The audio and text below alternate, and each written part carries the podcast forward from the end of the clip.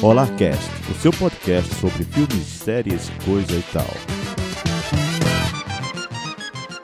Olá! Bem-vindos ao Olarcast. Eu sou o Matheus Moraes, quer dizer, eu sou o Matheus Pátria. Eu sou Dani Estrela. Eu sou Joey Black Noir. E eu sou Paulinho japonês. Opa, francês. é isso aí, galera. Reunimos esse time importado para falar de The Boys. Nós somos os garotos, nós somos os garotos da rua de baixo.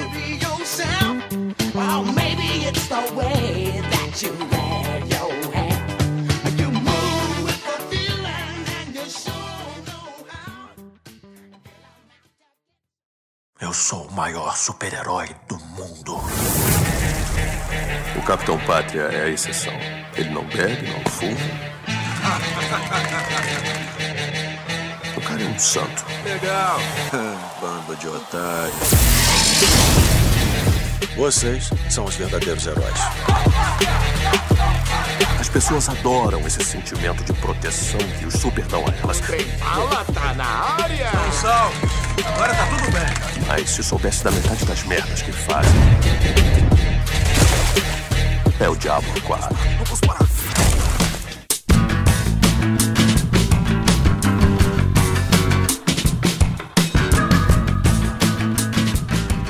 Estamos aqui para falar dessa série, Os Garotos do Balacobaco.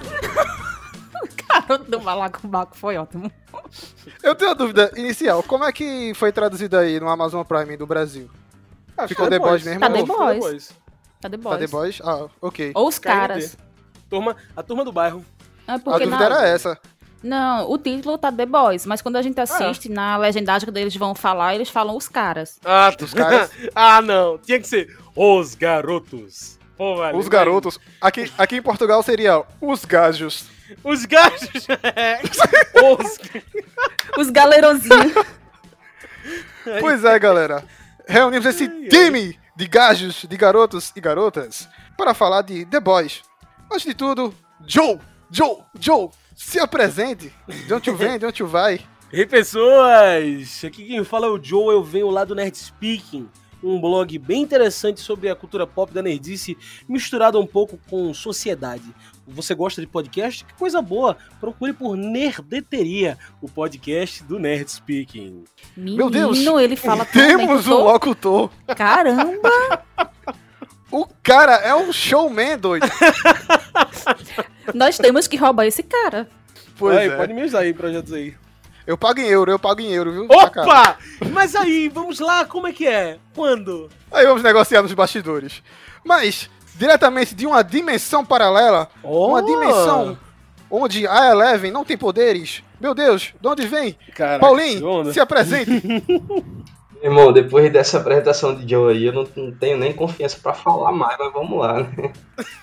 Eu, eu, Paulinho aí, como vocês sabem, Paulinho é um francês, né? A gente veio aqui vem da Dimensão 11. Dimensão 11 é um veículo aqui de cultura pop de Recife. A gente fala de tudo que é cultura pop, galera. Música, filme, quadrinho, tudo. K-pop. Tudo. K-pop, tudo, tudo, tudo, tudo, tudo. Fiquem ligados aí, vocês nos encontram aí no Instagram, nos encontram na, no YouTube, tudo Dimensão 11. E agora a gente tá no Twitter também, cara. A gente tá tomando leitinho lá no Twitter.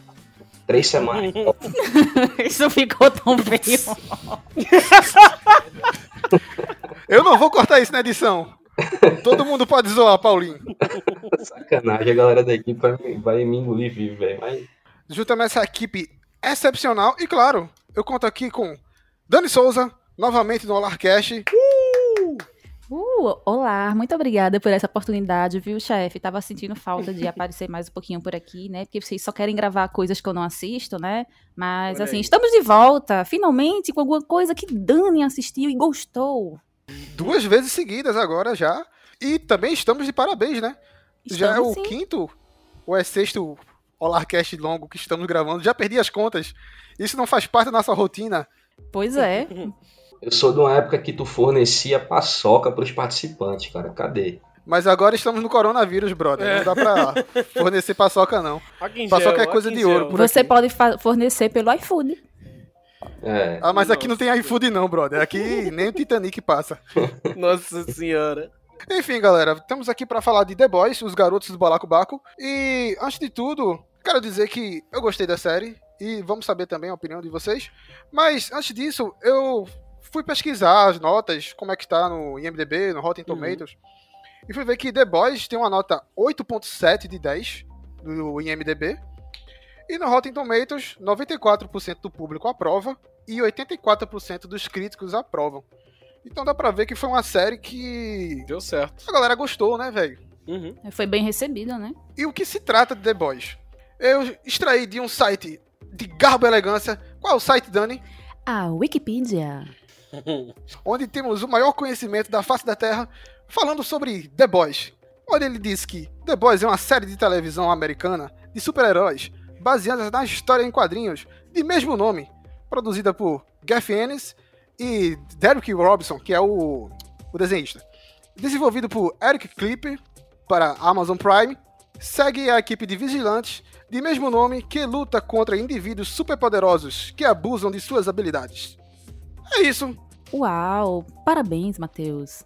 Não diz praticamente nada do, do que acontece na série, né? Uhum. Porque é só.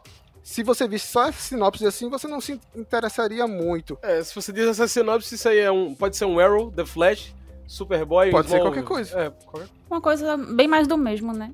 A impressão que passa É. essa sinopse. Mas o que surpreende é porque The Boys, ele quebra todos esses paradigmas de séries de super-heróis que estamos acostumados a ver, né? Exato. A gente viu várias sériezinhas numa pegada mais urbana que a, a Marvel CW. fez em parceria com.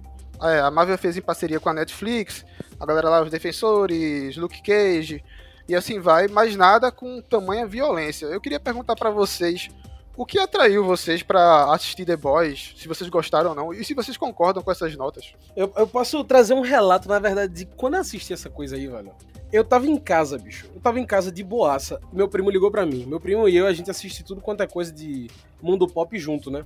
E aí, Sim. umas 10 da noite, essa sexta-feira, eu larguei, cheguei em casa, já tava de boaça. Ele ligou pra mim, João, tu tem que vir aqui, vem pra cá pra casa imediatamente. E aí, eu, o que foi, velho? Eu descobri uma série, velho. Só vem, só vem. Aí eu cheguei lá, a gente assistiu. Ele colocou o primeiro episódio, ele já tinha assistido o primeiro episódio. Ele colocou pra eu assistir e ficou basicamente observando minhas reações. Que série é essa, velho? Que série é essa, meu Deus do céu? Eu esqueci de avisar aqui, mas avisando que esse bloco inicial vai ser sem spoilers. Mas o que a Uhum. gente pode adiantar, Joe, nessa tua experiência, é que literalmente ele explode, né? Exato, é, é uma série muito explosiva. É uma Mas série. isso- Não, mas assim. o- assim, desculpa, deixa- desculpa interromper, mas Hum. isso nem é spoiler porque está no trailer da série. É mesmo, né? É, quem viu o trailer Ah, da aí. série viu esse fato acontecendo aí. Então, assim, não é bem spoiler que explode, não. Enfim, mas, tem, mas é porque tem gente que nem gosta de, É de ver verdade, de trailer e essas tal. coisas. Mas É assim, é, Tá muito. Mas assim, o que me atraiu pra assistir essa série, o que me fez assim gostar dela, é porque ela pega esse tema que a gente já sabe tanto, já tá tão defasado, né? Que é essa coisa de super-herói. Tu até falou das séries da Marvel. Eu trago as da DC. Aquela The Flash, é, Arrow, os, os Legião Urbana lá que eles têm lá, o. Legends of Tomorrow. É, Legião do Tomorrow aí. e aí, é um negócio que já tá defasadaço. E essa coisa de trazer uma série de super-herói, de suspense, com humor negro, aquele drama, cara. The Boys. Depois ele, ele puxa do, do, do, do ser humano, querendo ou não, a gente tem essa essência. A gente quer ver sangue, a gente quer ver uma coisa visceral. Até Uhum. porque, é, como o Joe, Joe fala, né? É, eu acho que eu vou usar até outra palavra, Joe. Não é defasado, eu acho que estamos saturados de super-heróis. Exato, concordo. Tá assim. e- Pra todo canto você vê aqueles super-heróis e todos eles parecem que têm a- a- o mesmo jeito. Mas ninguém parou pra pensar, pô, e se os super-heróis convivessem com pessoas normais, de fato? Se Exato. as pessoas, se as pessoas tivessem superpoderes, será que elas seriam Como, heróis? exato. Como elas seriam? Como é que elas se comportariam? Posso resumir isso numa pergunta? Qual foi a última vez que vocês se preocuparam com a formiga? Cri cri cri cri, ninguém se importa com a formiga Paulinho. Paulinho vem com que- questões para subverter a nossa essência. O cuidado de não matar uma formiga ou de andar pela rua tendo um É olho verdade. no consciente ou de ver aqui. É, é basicamente isso, tá ligado? A premissa da série é essa. A gente, é verdade, a gente tá defasado, até porque tipo, a gente tem muita série de herói hoje, mas série de heróis não vem de hoje, não. Desde a década de 90 ali, a gente tem o- Total, é verdade. E de antes. Mas a questão é que essa é a era de ouro dos super-heróis. Nunca se ganhou tanto dinheiro com super-heróis agora. Mas aí é tanto, é, é, é, tanta informação, é tanta coisa, num sentido só que, que o que vem de diferente se destaca, né? E foi isso que me chamou a atenção na série. Que você tem ali, primeiro você tem uma inversão de papéis, né? Você tem o herói, o herói que é antagonista, quer dizer, o, o, o que é o vilão. Então você troca muito essa daí, que quem normalmente seria o vilão, que é quem tá contra o herói é o vilão. A gente pensa logo assim, só que na série não. Na série quem tá contra o herói é o protagonista, né? O mocinho. Então, eu gosto, eu gosto de assistir, eu acho interessante assistir produções que brincam com isso, tá ligado? Eu tenho muito cuidado quando eu assisto. Porque nem sempre eu, eu, eu concordo muito com a visão e tal. Por exemplo, o filme do Total. Joker, eu sou totalmente contra muita coisa ali, mas enfim. Eu gosto quando, ele, quando a galera brinca com isso. Eu acho genial, cara. Genial, genial, genial. E essa série, meu Deus, é. É, é, vamos deixar pro bloco um spoiler pra falar, senão... Não, eu acho que Matheus, ele usou a palavra correta, que era a que estava vindo na minha cabeça. É subverter, que é o que The Boys hum. faz, ele subverte o gênero de, super, de super-heróis para uma sim. coisa que, assim, dificilmente a gente vê em tela. Eu acho que o mais próximo disso que eu cheguei a ver foi em Watchmen, que é uma repaginada é, do que é. deve, na verdade, para quem não sabe de onde veio o Watchmen, ele veio a partir de uma reformulação do que seria a Liga da Justiça.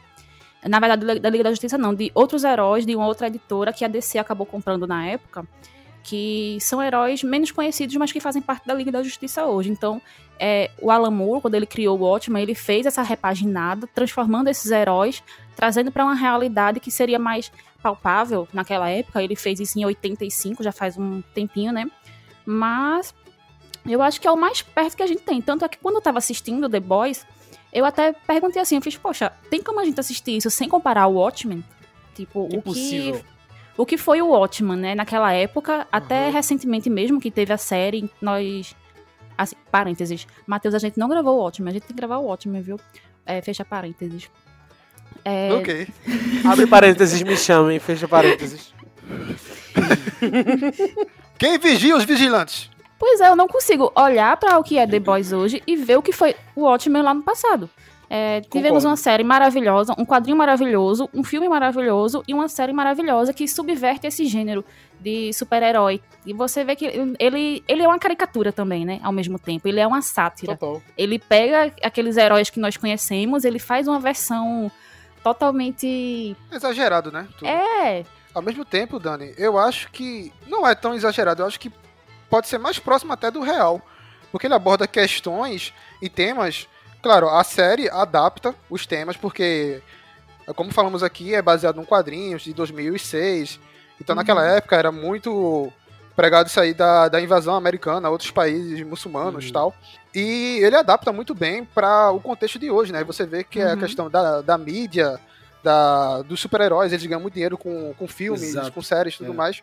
Uhum. E eu, eu acho que ele adapta muito bem para a realidade, sabe? O que a gente não vê tanto é, na inspiração deles, que são os heróis claramente da Liga da Justiça, né? É isso que é interessante, porque isso que tu traz de, de, ligados à mídia, e muito além disso, é ligado em questões sociais. Eu lembro desse Aquaman Piratex aí do, do, do The Boys, ele com aquelas Sim. questões lá do, do mar, tá ligado? Ecologia, ecologia ambiental. E, e, é uma coisa que nos super-heróis clássicos a gente não vê uma ligação, sabe? Não, não existe, não pode ter. A gente traz o, os heróis, né, os grandes heróis, que são é, os grandes ícones do, do, do, daquele universo. Tem muita coisa por trás, tá ligado? Tem um bastidor que é diferente do que a gente vê quando ele tá em ação salvando, ou quando ele tá dando entrevista, enfim. E eu acho que a série ela traz muito isso, né, velho? Aquele conceito que a gente tem no Homem-Aranha de que grandes poderes trazem grandes responsabilidades. Para The Boys, o, o, conceito é o poder corrompe e o poder absoluto corrompe absolutamente, tá ligado? Sim. Acho que é mais ou menos esse sentido. Superman, só para complementar, o Superman tem um quadrinho antigo de Superman que ele fala, ele relata que ele, ele, anda no mundo, ele vê o mundo como uma grande maquete de papel, tá ligado? Como se fosse o Dr. Manhattan, né? Do, Exato, do é do Watchmen. Eles meio que perdem a humanidade, né? Você vê até.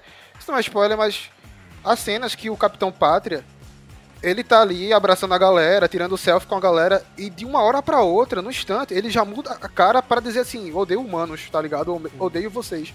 Eu acho genial, porque, como o Paulinho falou, imagina se você, é, um ser humano normal, fosse contemplado com um, um poder imaginável, um poder do super-homem da vida. Será que você seria herói de fato ou você abusaria desse poder?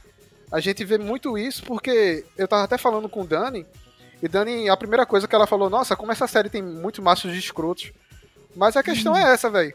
Imagina se você fosse invisível, você não ficaria peladão na, no, no, banheiro feminino, você seria um escroto? Nossa, velho. Só tem macho escroto, total. Até onde vai o teu caráter de acordo com aquilo que você pode fazer, tá ligado? Porque assim, é, você, vamos falar de corrupção, tá ligado? É, existe corrupção no, no, cara que tá em Brasília, assim como existe corrupção no cara que tá na favela. Então, assim, tem cara que não é, não é corrupto a nível político porque não teve oportunidade, mas é corrupto. Então, o nível de poder que ele tem ali, ele é corrupto dentro daquele, daquele nível de poder que ele tem. Então, se ele recebe um poder absoluto, isso não vai tornar ele um herói da noite para o dia só vai elevar o nível de, de, safadeza ou de bondade que ele vai poder fazer de acordo com o caráter dele. É, mas aí você vê que existe uma coisa chamada relação de poder, né? Porque aquelas pessoas ali, no caso, os sete, eles estão em um patamar acima, que eles são pessoas idolatradas, né? Como super-heróis e tudo, tudo, mais. Eles são pessoas que estão literalmente acima da lei. Então, é, meio que não importa o que eles fizeram, as, as atrocidades que eles cometem acidentalmente, entre aspas, mas eles estão acima da lei, porque vai ser, vai ser, vai ser encoberto, é, as pessoas não vão meio que negar algumas, a, algumas coisas, por exemplo, quando ele. A gente, tá, a gente tá no bloco sem spoiler, né? Enfim, numa situação é. que acontece lá com a luz estrela, logo no início. Então, quando ele um dos caras ele fala assim: ah, eu sou o segundo em comando e tal. Então, eles, eles por eles estarem numa, numa, num patamar acima, eles exercem muito essa questão de relação de poder. E, e, é mais uma vez a gente lembrando dessa, dessa questão que a gente já levantou aqui do Watchmen: quem vigia os vigilantes? Porque Exatamente. você tá ali para pegar a galera que tá cometendo crimes, você tá ali para pegar a galera que é do mal, mas e você? Quem é que vai pegar você? Quem, quem é que tá ali te vigiando? Porque não tem ninguém acima de você, você está no topo da cadeia alimentar social. Essa que é a grande Exato, sacada dessa, dessa série.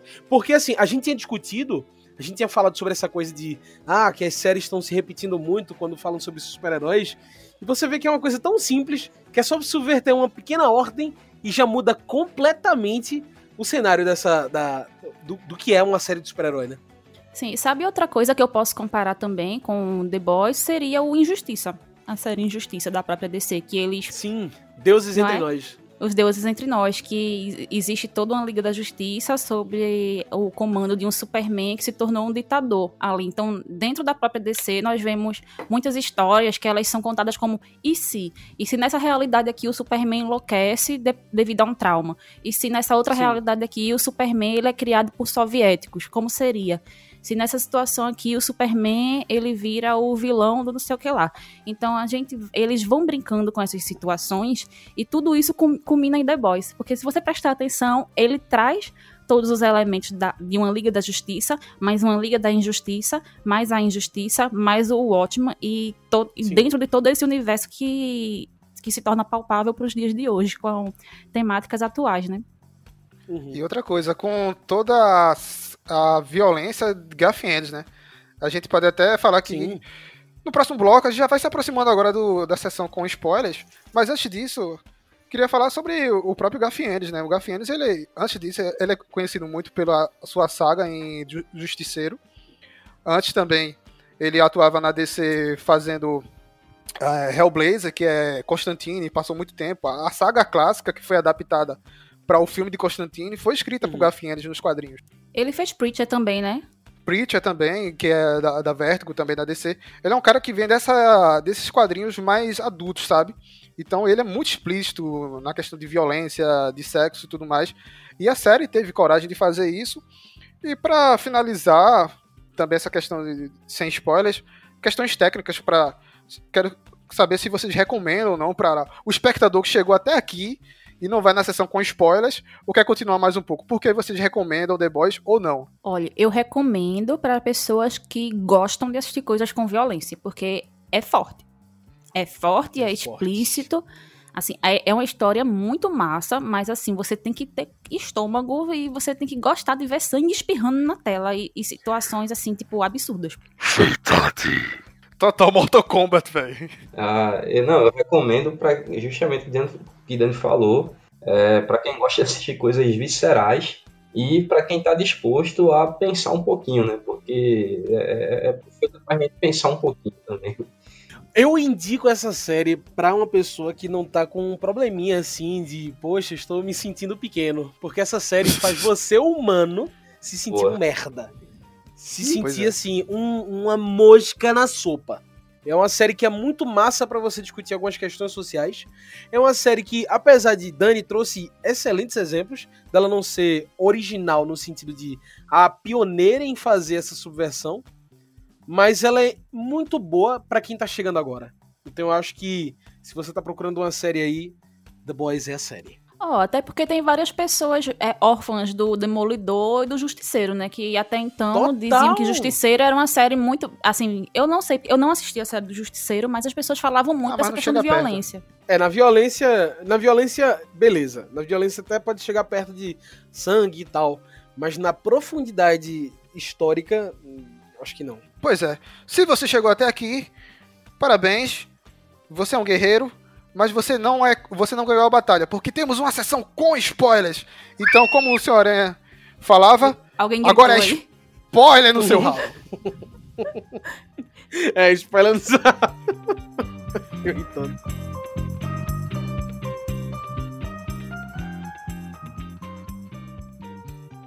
O translúcido dá couro no profundo. Como? Ele é só invisível. É o único poder que o cara tem. Isso aí. Ele chega de fininho no profundo e pimba, filho da mãe, Até o profundo peguei. arrancar o pau do translúcido com uma mordida de tubarão.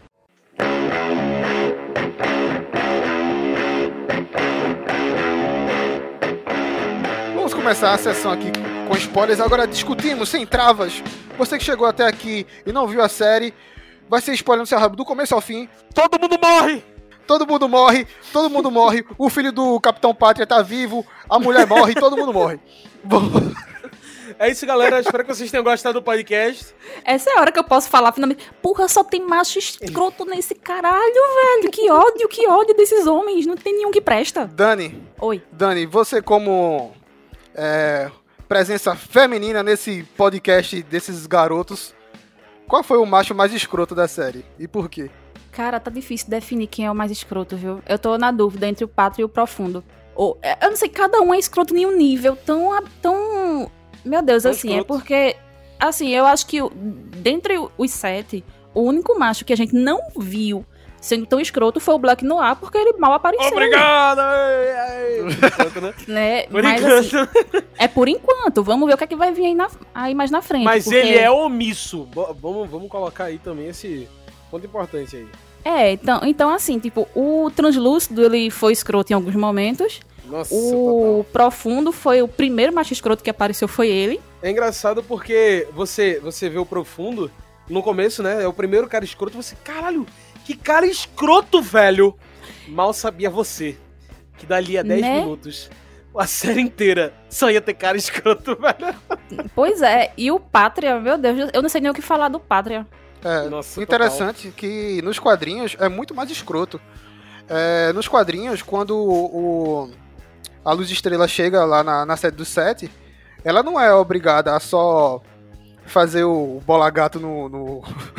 Nossa senhora. Vocês sabem, o Olarcast é isso. Na série explica, na, na, nos quadrinhos, que ela tem que passar por todos os machos pra, hum. pra entrar no set.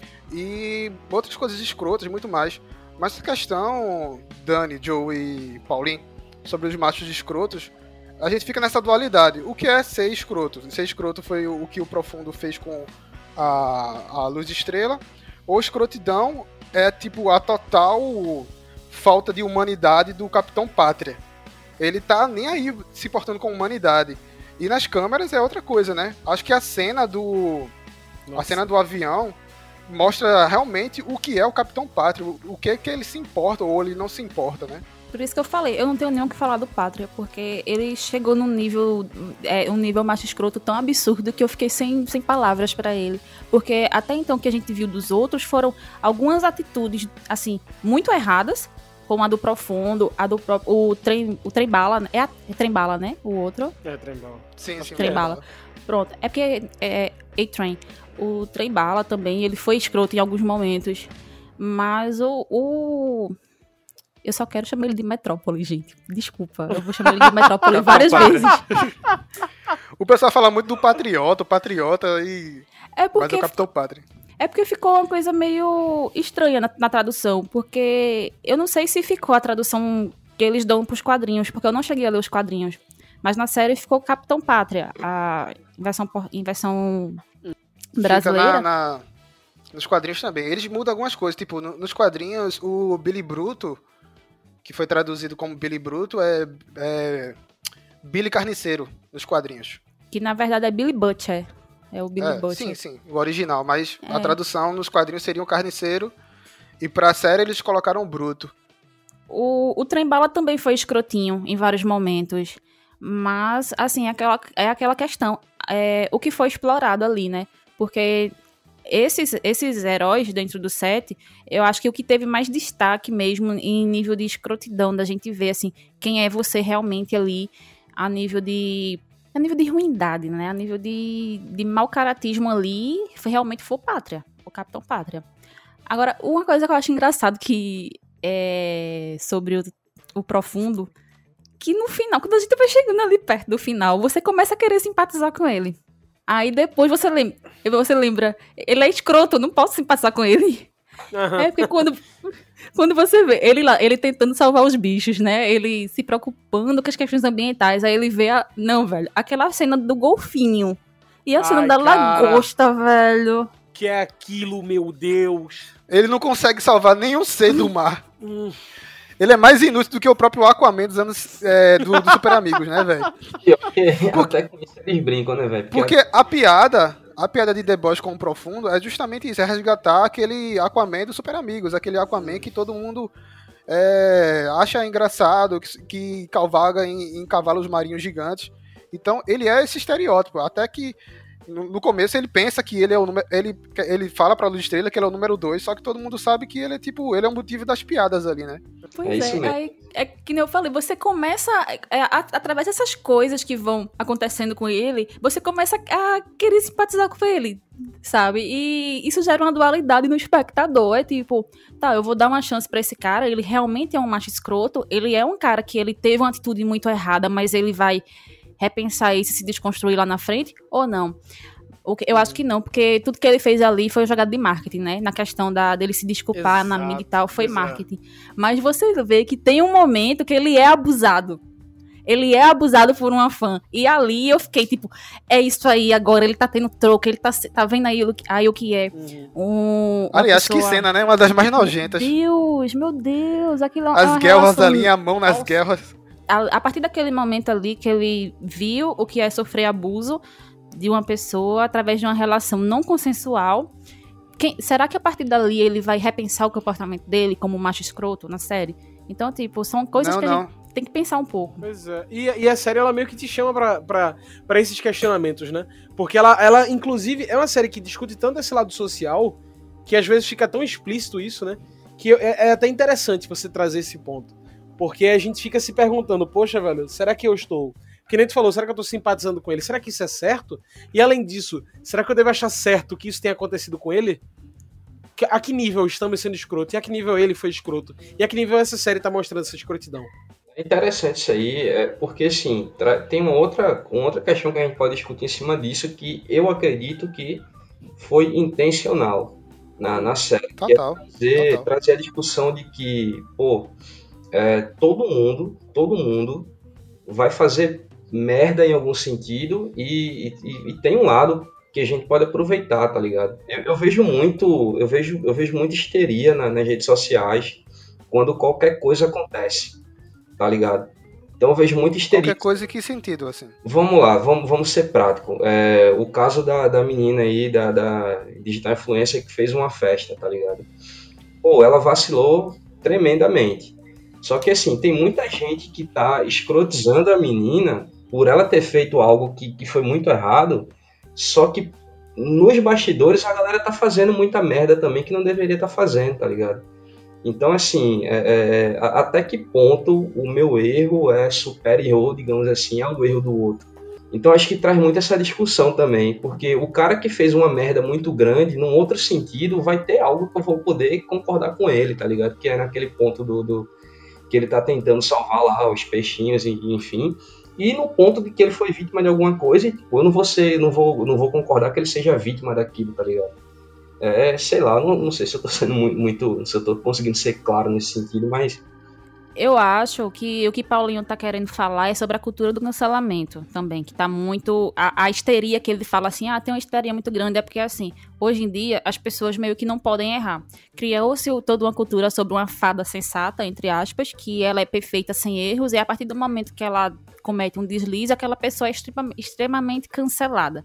Então isso vai gerando é, muitas é, discussões na nossa bolha hoje em dia. Mas é isso que a série vem adaptar perfeitamente para os dias de hoje. Isso. Porque a, o quadrinho de 2006 não levantava tantas questões, porque essas questões que a gente está discutindo hoje, é, questões de, de racismo, de gênero, cancelamento, fadas sensatas e tudo mais, são questões bem atuais.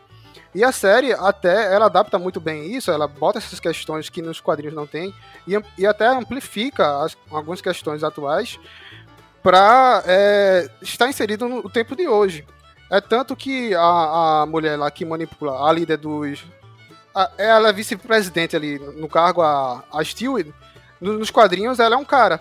E esse cara não desenvolve uma relação com o Capitão Pátria, como é mostrado com ela desenvolvendo uma relação com o Capitão Pátria, um, uma relação de maternidade ali muito estranha. Porque mais para frente você vê que o Capitão Pátria, ele não tem como é uma infância, ele foi criado em laboratório como todos os outros super-heróis, né? A gente poderia entrar na questão também, galera, de falar sobre os The Boys, os garotos, o início da série. O que motivou aos The Boys vão lá e quererem a, a vingança, né? Sim. A gente não falou até agora do, é do Hugh, né? Eu acho que o Hugh, ele foi colocado, é, mostrado muito na série, como se fosse a gente mesmo. É, se acontecesse um grande trauma com, comigo, com você, se você perdesse um ente querido naquela situação, como é que você você procuraria uma ajuda? Você se juntaria a um grupo de renegados que querem vingança? O que é que vocês acharam desse núcleo dos, dos The Boys? Eu achei interessante um ponto que foi jogado, na verdade. Porque assim, não é simplesmente. Ele não simplesmente se, tipo, quer uma vingança e vai atrás dela, né? Teve todo um processo de procurar um advogado, tentar resolver da forma certa. Ele queria um pedido de perdão lá do do, do A-Train, do. Como é que é o nome do? Do Trembala. E eles, enfim, toda uma questão, tipo, o cara queria justiça, ponto. Tá ligado? E, tipo, ele não teve isso. Porque a série, mais uma vez, como a gente discutiu até agora, mostra um bocado de cara que não liga, mostra um bocado de gente que não tá nem aí, um bocado de sobre-humanos que não estão nem aí. Então a discussão vai crescendo, né? Porque ela, ela nasce desse cara que quer justiça, desse punicheiro, desse justiceiro. Ele bota um, um personagem assim, Joe, é, que é o, o, Billy Bruto, né?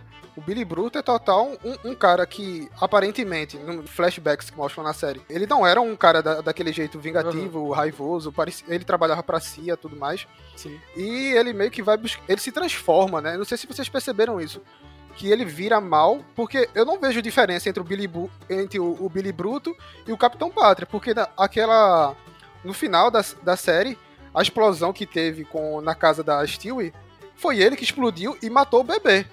Vocês perceberam isso? O que é que vocês acham dessa dualidade? O Billy Bruto, ele é um herói, ele é um anti-herói? Ele vai muito pela filosofia de que os fins justificam os meios, né? Ele é, ele é tipo o tá ok? Tá ok? Bandido bom, bandido morto. O engraçado é que ele é um personagem carismático, que você, você simpatiza com Total. ele, você gosta dele, mas que ele também tá bem errado, né, na história. É, então, é, você vai entender. É, isso aqui é interessante, é uma coisa até que Paulinho trouxe na, na, na, na fala anterior dele, que é disso, né? Tipo, é um cara que você sabe que, pô, ele tá certo ali, mas tipo, ele tá. Isso aqui tá tudo errado, velho. Será que. E aí, bicho? Será que eu tô ainda com ele? Saca? E vai evoluindo, é uma bola de neve, velho. É porque, assim, a gente falou do Huey, né? Quando ele é introduzido na história, não, beleza, ele começa a querer procurar a justiça pelo jeito certo, pela através de representação legal e tudo mais. Sim. Mas depois ele é jogado nessa história, porque é o Billy Bruto quem uhum. vai atrás dele, que arrasta ele para essa merda toda. Então, ele é um cara que como ele já estava traumatizado, tava com aquilo tudo na cabeça e tal, ele só vai se afundando, afundando, afundando e, é, e é Tanto é que é o Billy Bruto que arrasta todo mundo pra essa situação. Ele vai atrás do francês e mete o francês na confusão. Ele vai atrás do leitinho e coloca o leitinho nessa. Porra, leitinho, velho. Eu não consigo falar isso nome sem rir. e, e a, série, a série nessa primeira temporada, ela não explica muito bem porque é leitinho, né?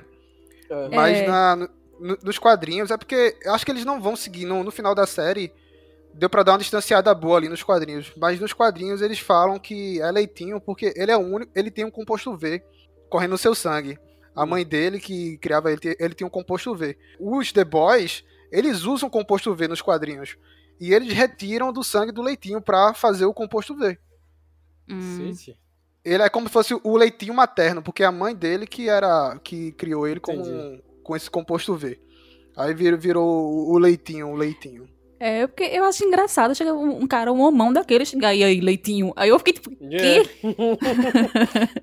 Mas então, o que eu tava falando, né, em relação ao Rio, é porque ele é, ele é o fio condutor da história.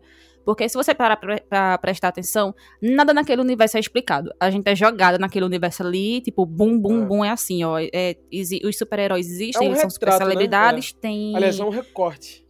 É, tem aquela, a empresa, né, a Vogue, é Vogue, né, a empresa. É a Vault, né? A Vault. É eu, eu comparo é como ela com a Disney, né, velho?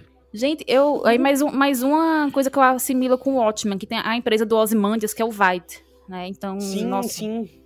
Então, através do Rio, é que a gente vai descobrindo o que está acontecendo naquela história. A gente vai descobrindo que é, os super-heróis eles cometem crimes, que, ele, que esses crimes são encobertos e que eles são, eles estão cada vez mais na, mais na lama. E o que eu acho assim genial da série do, do personagem Hugh é que eles mostram ele como um cara meio que um padrão, né? Um, afegão médio que ele tá em dúvida da sua vida, confusão na sua vida, porque ele tá prestes a se mudar, que vai é, morar com a namorada, tudo mais. Então aquele cara que tá em transição, e ele e mostra na série que ele é um cara que ele não consegue decidir nada, é um cara muito confuso, que não tem força de vontade para nada.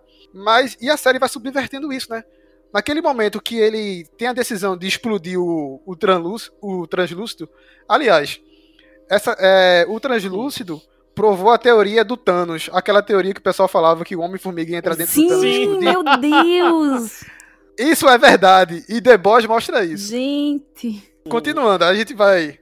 E ele mostra isso, mostra a evolução do, do personagem, como se fosse alguém que levou um choque muito grande e precisa acordar para tomar decisões na vida muito rápido. Eu encarei o Rio como isso. E achei muito bom a interpretação do ator. Ele é o filho de, do Dennis Quaid, parece bastante até. E, velho, achei genial o, o, a interpretação do ator e do, do, personagem em si, ele vai crescendo com o tempo. Mas eu acho que do meio pro fim ele meio que dá uma sumida. O que é que vocês acham disso aí? Mas eu acho que não. Eu acho que ele vai se mostrando cada vez mais humano, porque em vários momentos ali ele foi a pessoa que, que botou a mãozinha assim na consciência e pensou: pô, isso aqui é errado. Tipo, o Billy Bruto mesmo, que a gente já falou aqui que foi escroto várias vezes. Tipo, o Billy Bruto tá seguindo o cara, tava ele atirou na luz estrela lá, tá, fez um monte de coisa, arrastou o cara para uma reunião Sim. de traumáticos anônimos, sei lá o que é o nome daquilo lá. Mas enfim, tipo, o cara que tava sempre ali, é, puxando os caras para dentro da merda. E o Rio, ele era o cara que tava pensando, tipo, porra, velho, isso tá muito errado. O que é que eu tô fazendo da minha vida? Que isso tá errado, eu não quero fazer parte disso. Então, e tanto é que no final, ele é o cara que toma a atitude de resgatar os caras que, tão, que foram presos, sabe? Que o Billy Bruto, ele deixou pra lá e foi-se embora atrás da vingança dele contra o Capitão Pátria. E o Rio é que foi, tomou a, ali a, a, atitude, a decisão de resgatar os caras que estavam presos. Então eu vejo assim que o Rio é o personagem, é um dos personagens mais humanos ali. Porque o Leitinho é um personagem massa. Eu gostei bastante dele. Ele é um cara bem, bem humanizado, bem racional, sensível. O francês também é um cara bem legal. Ele se massa importa com. Os... Dele. Nossa, eu, eu adorei ele, né? Todo aquele, o plot dele lá com a fêmea e tudo mais. Mas o, pra mim, o Sim, Rio, é. e no final, ele se mostrou mais humano ali. É, eu concordo que ele deu uma sumida do, do meio pro final. Na verdade, eu acredito que a série caiu do meio pro final. Hum, ficou, perdeu o ritmo, ficou um pouco maçante ali. E, e o, o ponto principal é que ele se perdeu, tá ligado? Ele é o protagonista, então é, essa caída no, no, no, personagem aí, concordo com o Matheus, é, é, deixou a série um pouco maçante, porque você fica naquela, né? Tipo, para onde você olha, todo mundo tá errado. Ele é o cara que tá mais mais compreensível ali a ele e tal. Sim, sim. É, você olha para os heróis, são vilões, você olha pro, pro anti-herói, é, é só ouvir fazer é um. Vilão, é um vilão também. Então você olha para ele e você encontra um cara é, depressivo, né? Ele, ele se torna basicamente a, um cara depressivo. Ele tem umas crises, ele tem umas crises de ansiedade bem fortes. Sim, velho. E eu acho que a série não explora muito bem essas crises de ansiedade. Porque toda vez que mostra uma, uma, uma crise dele, eu sempre achava numa, numa cena depois que ia acontecer alguma coisa, que iam explorar isso, mas não, era só uma crise ali no meio e Sumiu. parece que estavam sempre tratando ele como um cara pro problemático por causa disso. Eu não sei se vocês tiveram essa percepção. Sim, ele é um cara que ele tava fazendo planos pô, com a namorada dele e numa fração de milésimos ela explode na frente dele, tá ligado? Exato. E ele fica todo melado do sangue dela, tipo, pedaços de carne da mulher no chão, tá ligado? Ele olha assim e vê. É, é, é, é o negócio é bem visceral. absurdo. Isso, a história dele é muito, é muito visceral, muito absurda, é muito pesada. Porque é um cara que passou por um trauma gigantesco e o único propósito que ele tem, ele recebe um propósito de se vingar, porque quando ele vai atrás de um pedido de desculpa, ele não consegue, é só uma coisa midiática e tal. O cara perdeu completamente a esperança, pô. Ele é um cara comum, né? Ele não é um cara que veio de um grande lugar, que era um grande agente. Justamente. Ele trabalhava numa loja, sabe? Ele, ele é um cara da vida comum. A, a, a namorada dele, é, quase esposa, enfim, que estavam lá para resolver a vida, era que a pessoa descolada, a pessoa que resolvia as coisas, aparentemente, né? Pelo que, pelo que a série dá, dá a entender. Sim, e ele era o cara mais na dele, passivão, que tipo, pô, que legal que estamos aqui vivendo isso. E de repente ele se vê nessa, nessa posição de ter que tomar decisões importantes e fazer coisas. E aí chega um cara que é um brucutu, um Wolverine sem poderes, para pegar ele e levar para algum lugar, que é o Butch, é o Billy, o, o Billy, enfim. É meio. Eu acho que eu concordo com essa coisa da série ter perdido um pouco de ritmo. Talvez por causa disso também, sabe? De quem são os personagens e onde é que eles estão. Eu me, eu me preocupo, inclusive, é, com a possível. Aliás, com a segunda temporada que vem, né? Mas aí, aí, Joe, assim, em contraponto, eu acho que o, o Hugh, ele vai sumindo do meio pro fim. Uhum. A primeira parte da série, ele é um personagem extremamente importante. Mas aí, nesse contraponto, do meio pro fim, quem sobe é o Capitão Pátria. Sim. Aí parece que todo episódio eles vão contando a história Adicionando nuances do, do, do, É. Pois é, é o, o que me faz ter uma, uma confiança no, no, no contínuo, no retorno dessa série, é porque ele tem muitos personagens para explorar, tem muitos backgrounds ali.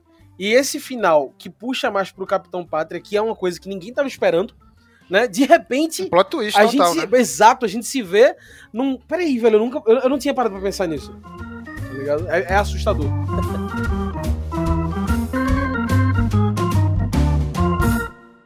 Bateu fominha, é? Comendo o quê? Cheeseburger. Batata com cheddar. Que beleza. Pediu um molho de mentira? Eu tenho aquele aplicativo do Acho Seu Amigo, mané. Onde é que vocês estão, porra?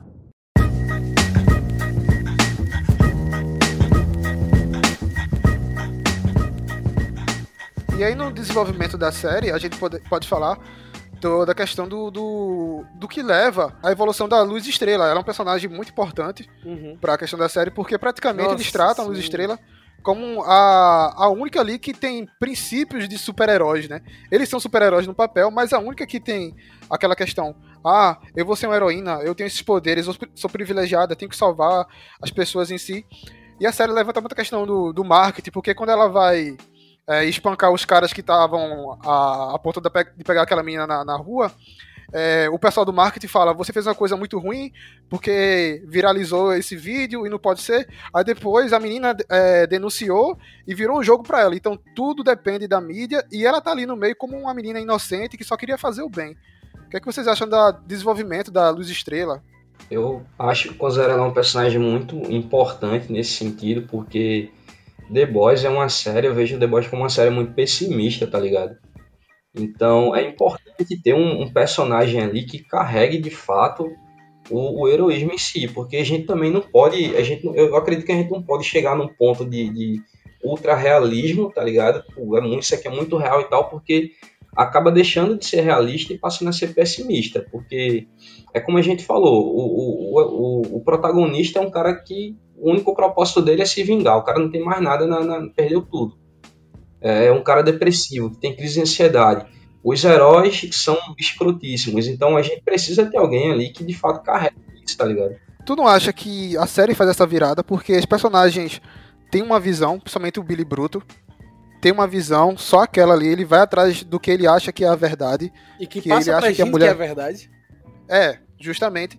E no final da série tem aquele plot twist. A mesma coisa do, do próprio Hugh. Ele Sim. achava, porque ele, era, ele é um fã dos super-heróis.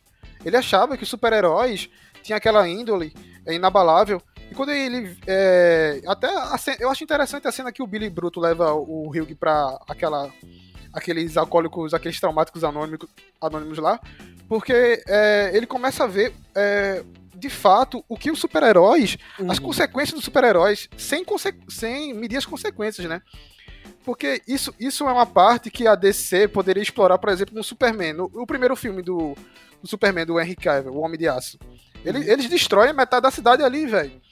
Cara, morreu um monte de gente ali e ninguém. É, Eu destruí a cidade pode... para salvar a cidade. É, justamente. O que essas pessoas traumáticas então, o Hugh, ele muda a opinião dele ali em relação aos heróis que ele tinha como super-heróis. E mais o, o, próprio Billy Bruto, que é o personagem que você acha que ele não vai mudar nunca, ele é aquele cara é, que tem aquela opinião em Shaw. No final da uhum. série mostra aqueles indícios. Ah, a mulher dele tá viva, é, tem um filho com o Capitão Pátria e nem o próprio Capitão Pátria sabia disso. Como pois é que vai é, ser a segunda temporada? É. A, a, segunda temporada, a, a, primeira temporada, acho que eles levam muito é isso pra... As crenças, eles pegam todas as crenças dos é. personagens e jogam no lixo. Eles dizem, você está errado, você está errado e você está errado. Porque as coisas não têm essa simples. Não, não são monocromáticas, sabe? Não é preto no branco. Tem várias nuances nesses pretos e brancos aqui. É, voltando pra Luz e Estrela, acho uhum. que é um personagem que evoluiu bastante. Dani, quer falar sobre a evolução da Luz e Estrela? Se era necessário, se ela teve traumas e tudo mais? Não, eu acho que foi fantástico a evolução dela, porque ela era uma personagem que quando ela foi introduzida ali naquele meio, que a gente via que aquela menina que, que sonhava com aquilo, né, de mostrar quem ela é, de che chegar no lugar dela, uma pessoa que ela, ela não era tão confiante, né? Quando Sim. ela a mãe que ficava no pé dela, saiu deslumbrada, né, no início, né? É mais um paralelo com o Watchmen aí, que isso me lembrou muito a história da Spectral, que é a Spectral uhum. segundo, que entrou no, no coisa aí através da mãe dela, que ficou insistindo para ela ser super heroína e tudo mais. É meu. Aí voltando aqui. Então a mãe da Luz Estrela que ficou lá fazendo a carreira dela, agenciando, tentando, incentivando ela a entrar nesse meio. Então quando ela consegue fazer parte dos sete, ela chega lá e vê aquele mundo ali de vislumbre e tudo mais, Aí ela, a gente começa a acompanhar aquela trajetória ali, a gente começa a pensar o okay, quê? Não, aquela personagem vai se perder ali no meio daquele coisa, né? A gente vai ver a transformação uhum. dela pra, a, até sua subversão. Mas não, a gente vê que é o contrário. Porque, beleza, tem aquela situação lá onde ela sofre o abuso com o profundo, que foi muito feio, muito errado aquilo ali. Fiquei muito, me sentindo muito mal quando eu vi. Mas ela soube se colocar depois. Ela não se deixou abater por isso. Ela enfrentou ele. Ela deu a cara a tapa, sabe? Ela, a, naquele momento lá, quando ela tá no, no festival de louvor, esqueci o nome lá da festa do festival lá. Que é ela... do, daquele, do Ezequiel, né? É, é do muito Ezequiel. legal o que eles fazem. Então, quando ela tá naquele festival lá dos, dos cristãos, ela, que ela expõe o que aconteceu com ela ali. Então, eu vi aquilo ali como um. Cara, aquilo foi tão lindo, sabe? De ver um, uma mulher se posicionando, mostrando que ela é empoderada, que ela tá crescendo naquele universo, que ela não aceita o que estão fazendo com ela, que a questão do uniforme, que pediram para ela trocar o uniforme por um uniforme sexy, ela não se sentia confortável com aquilo.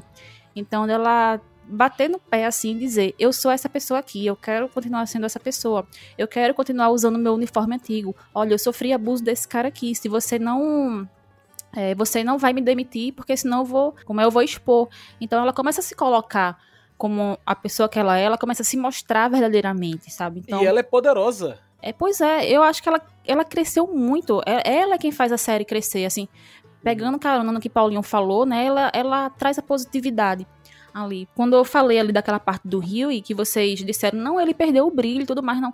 Eu acho que ela funciona muito ali como, é, como, se, ela, como se fosse um resgate. Porque a partir do momento que, quando ele começa a, a, perceber, assim, a mudar o pensamento dele, a começar a se questionar que ele, de, de, o que ele tá fazendo ali é errado, é porque ele tá se envolvendo com ela. Ele tá vendo que ela é, é uma pessoa de verdade, ela é um, uma ela é uma super-heroína, mas ela tem um lado humano. Ela é uma pessoa boa. Ela não, não, ela não é uma perdida, entre aspas, dentro daquele mundo, sabe? Ela é a prova de que pode, ser, pode ter uma, uma, uma coexistência, né? Eu vejo muito isso, dessa, essa conexão que ela teve com o Rio foi mais para resgatar ele dele mesmo. Porque ele estava muito perdido dentro daquele aspecto de vingança. E a partir do momento ele começa a enxergar que a vingança não é o caminho que ele quer. Uhum. Aí, aí que ele começa a dizer que tá errado e tudo mais e vai procurar fazer outras coisas, sabe? Então eu e vejo que ela tem um papel fundamental nisso. Porque eu acho também que os dois têm a mesma essência, eles são bons. O Ryug, ele tem uma inocência compatível com a inocência da, da Luz Estrela. Mas ao mesmo tempo que a Luz Estrela luta, ela mostra o, a personalidade dela, é, com aquele. A, a, cena lá que Dani falou no, no, festival. Logo depois, a empresa edita as cenas e vai lançar o filme dela corrompendo. Nossa, então parece meu. que, por mais esforço que ela faça para provar que ela tem uma identidade, o sistema é muito mais agressivo, é muito mais forte do que ela. É, acho que isso, a gente pode fazer uma metáfora com o próprio mundo atual, né? A gente vê muitas mulheres se posicionando, mas o sistema ainda é muito machista. O sistema ainda é muito forte para combater isso. Não sei se vocês conseguiram fazer essa, essa metáfora que eu enxerguei. Sim, eles eu usam concordo. o feminismo dela para fazer marketing, né? Sim. Total. Só que, e, só, mas só para o marketing. Porque Isso. quando ela tenta se colocar, é que nem tu falou da, da roupa, por exemplo. Ela Porque não pode. Eles, eles utilizam aquilo para fazer um marketing positivo. Porque quem era a imagem positivo da. Pra empresa. A ima... Quem era a imagem da representatividade feminina? Quem era o Gil Powell ali? Era a Queen Maeve. Então, a partir do momento que surge uma, surge uma outra figura ali para se posicionar contra, contra abusos, para dizer o que está acontecendo ali, se, se mostrar é, uma, uma outra, um outro tipo de força, por que não aproveitar aquilo para elevar, sabe? Vou colocar isso aqui no outro patamar, no outro nível. Então, sim, é muito, tudo muito midiático. Eles usam total a favor deles. Ah, tu trouxe o Watchmen como um grande exemplo disso, dessa, dessa série, né? Você vê muito dentro. E nessa questão midiática, eu não conseguia parar de pensar em V de Vingança, por exemplo. Na, logo no começo, assim, aquela coisa do, do, do rádio como esse emissor do, da verdade, saca? Sendo que na uhum. série o emissor da verdade é essa mídia, essa grande mídia dos super-heróis.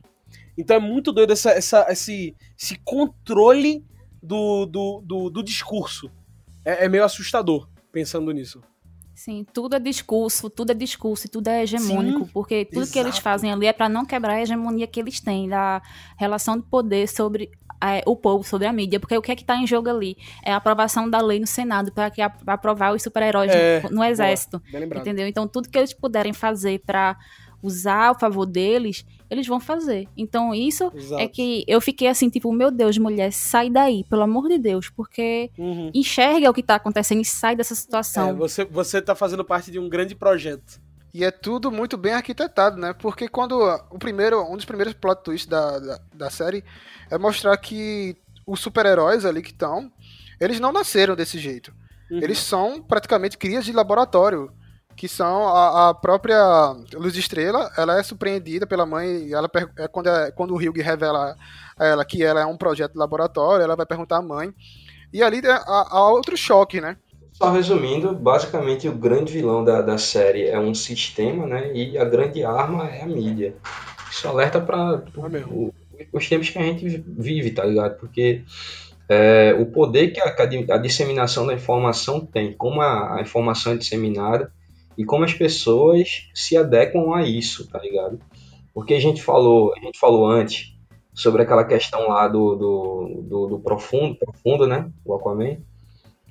E pronto, ele só é rebaixado nos sete quando a história dele vem à tona. Mas os sete já sabiam da história muito a, antes disso, né? Ele só é rebaixado, ele só é rebaixado quando a história vem à tona. Então, é toda uma questão midiática. Como você está diante da, da mídia vai definir como é que você está diante daquele grupo, né? Vamos dizer assim. Enquanto ninguém sabia, tá tranquilo. Mas se só se sabem, é, sinto muito.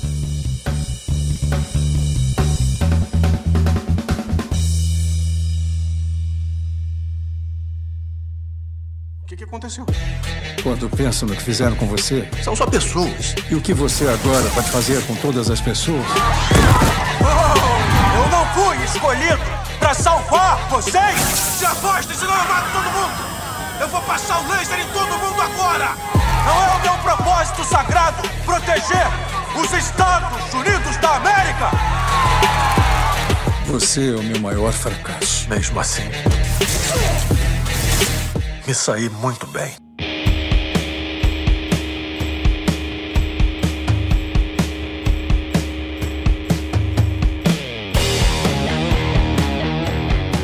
Há uma relação muito bizarra entre o Capitão Pátria e a Stewie, né? A Madeleine Stewie, que é a, a vice-presidente, a Amanda Chuva lá da, da Vault. Sim.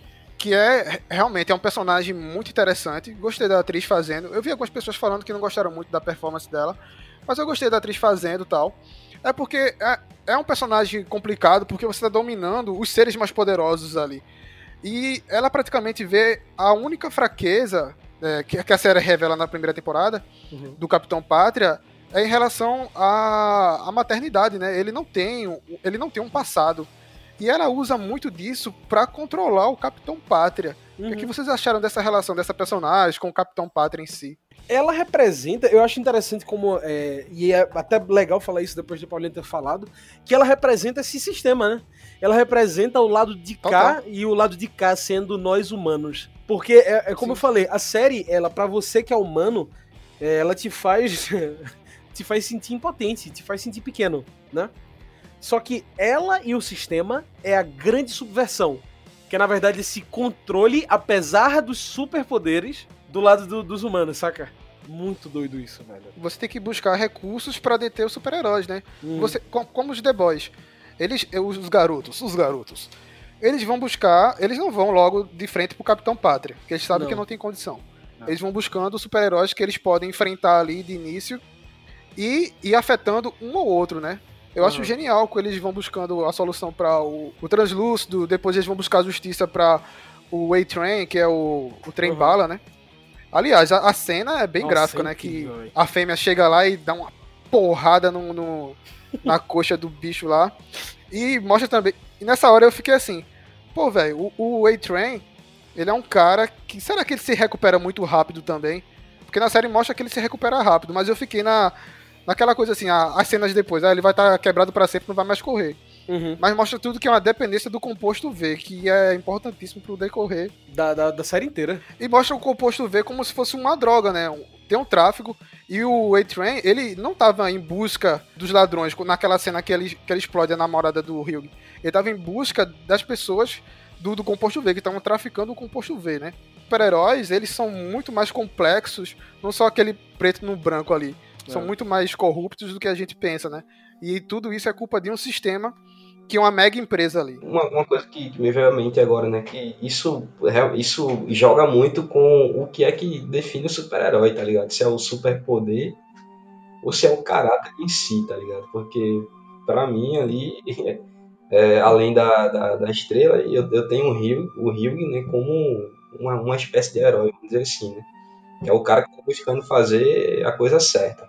Mas o resto pra mim é tudo vilão, tá ligado? Mesmo que tenha superpoder, que não, isso joga muito com o que é que define um super-herói, tá ligado? Mas tem essa pegada também de anti-herói, Paulinho, eu acho. Porque a, um exemplo aqui, a gente mal falou da Rainha Maeve. Mas a Rainha Maeve, é, quando, a Luz, quando a Luz Estrela fala com ela, no começo da série ela é bem escrota com a Luz Estrela e tudo mais. Mas do, do meio pro fim, a Luz Estrela é, fala com ela e meio que ela admite que perdeu o brilho, que no começo ela tinha essa vontade, ela era tipo uma super-heroína mesmo, mas ela foi vendo a humanidade e foi perdendo. Só que acho que o, o choque pra Rainha Maeve é a cena do avião, né? Que ela não pode fazer muita Sim, coisa ali e depende é. do Capitão Pátria. E ela se percebe nesse jogo e tipo, e aí, eu faço o quê? O que, que eu posso fazer? E ela tem uma relação mal resolvida com uma mulher que mostra lá também. Não desenvolveram bem essa relação delas duas na, na primeira temporada. Mas ela tem uma certa. Ela tá criando uma certa humanidade. Eu acho que no começo ela se achava demais e ela tá vendo que o Capitão Pátria não era tudo aquilo. E eles citam, ele cita que namorou ela por, por algum tempo.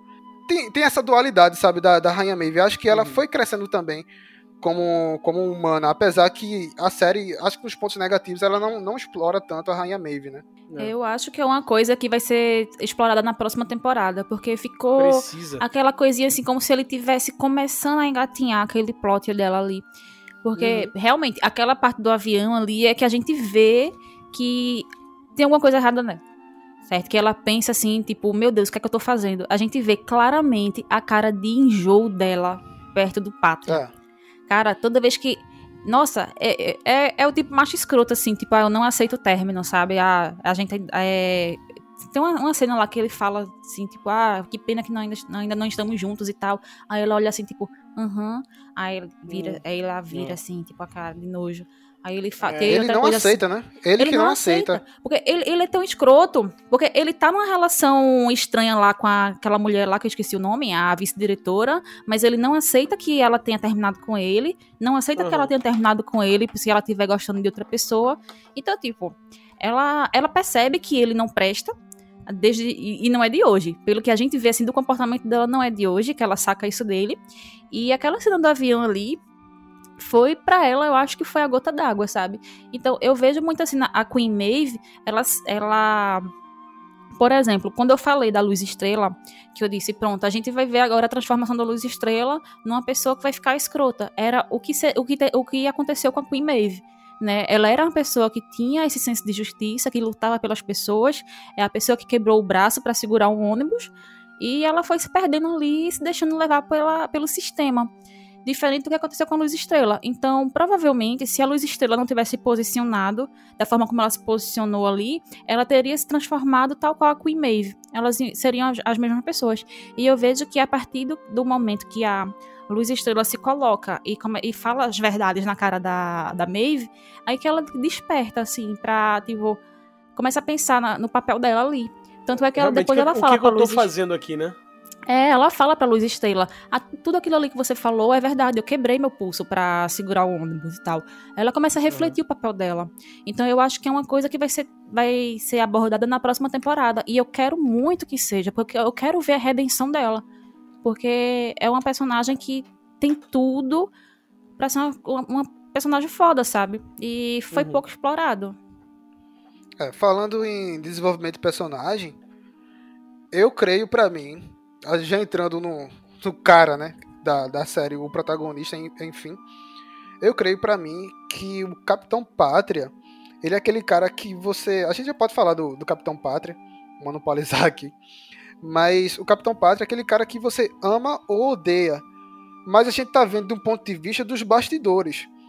Os seres humanos, as pessoas que estão sendo salvas teoricamente, entre aspas, pelo Capitão Pátria, veem ele como um símbolo de justiça, como se fosse Superman.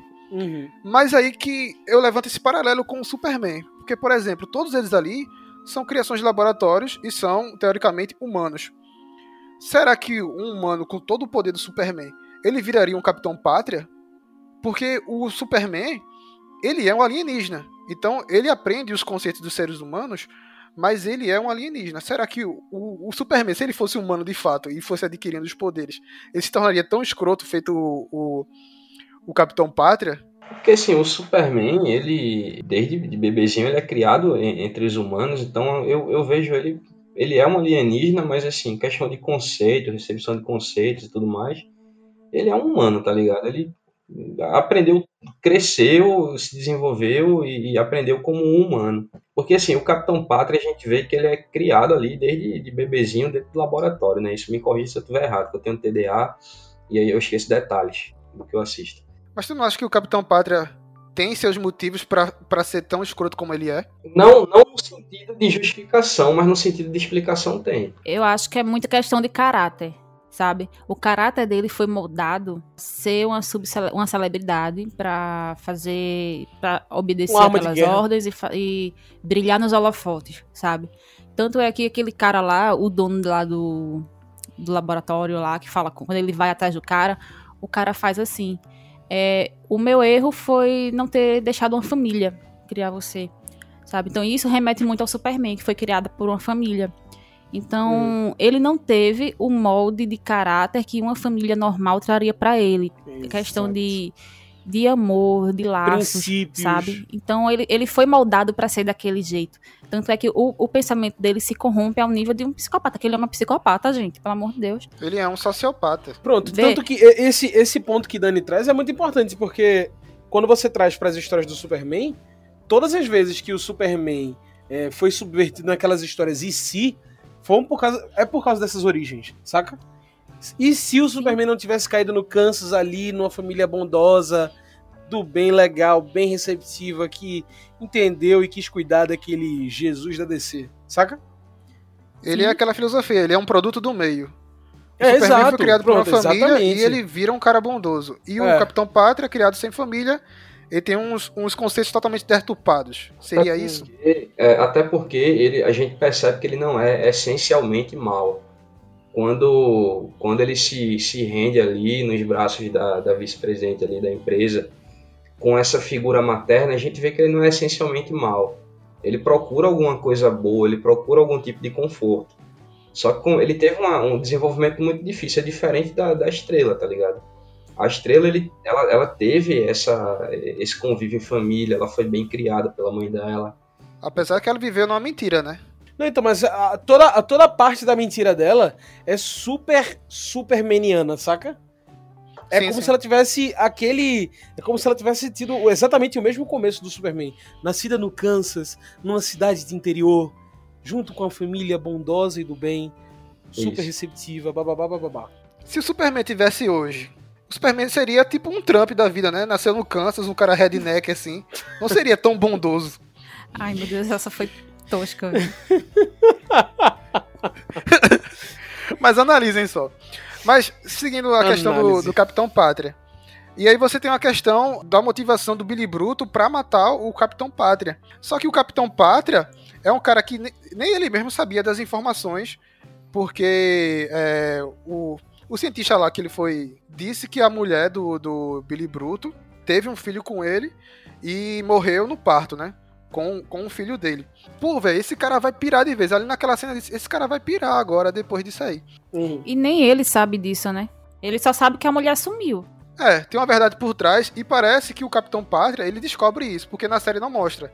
Ele descobrindo essa verdade de fato. Só mostra a cena final que ele, que ele põe você acha assim, a única pessoa que manipula ele, a única fraqueza dele seria a Stewie. Que, que o Billy Bruto pensa isso.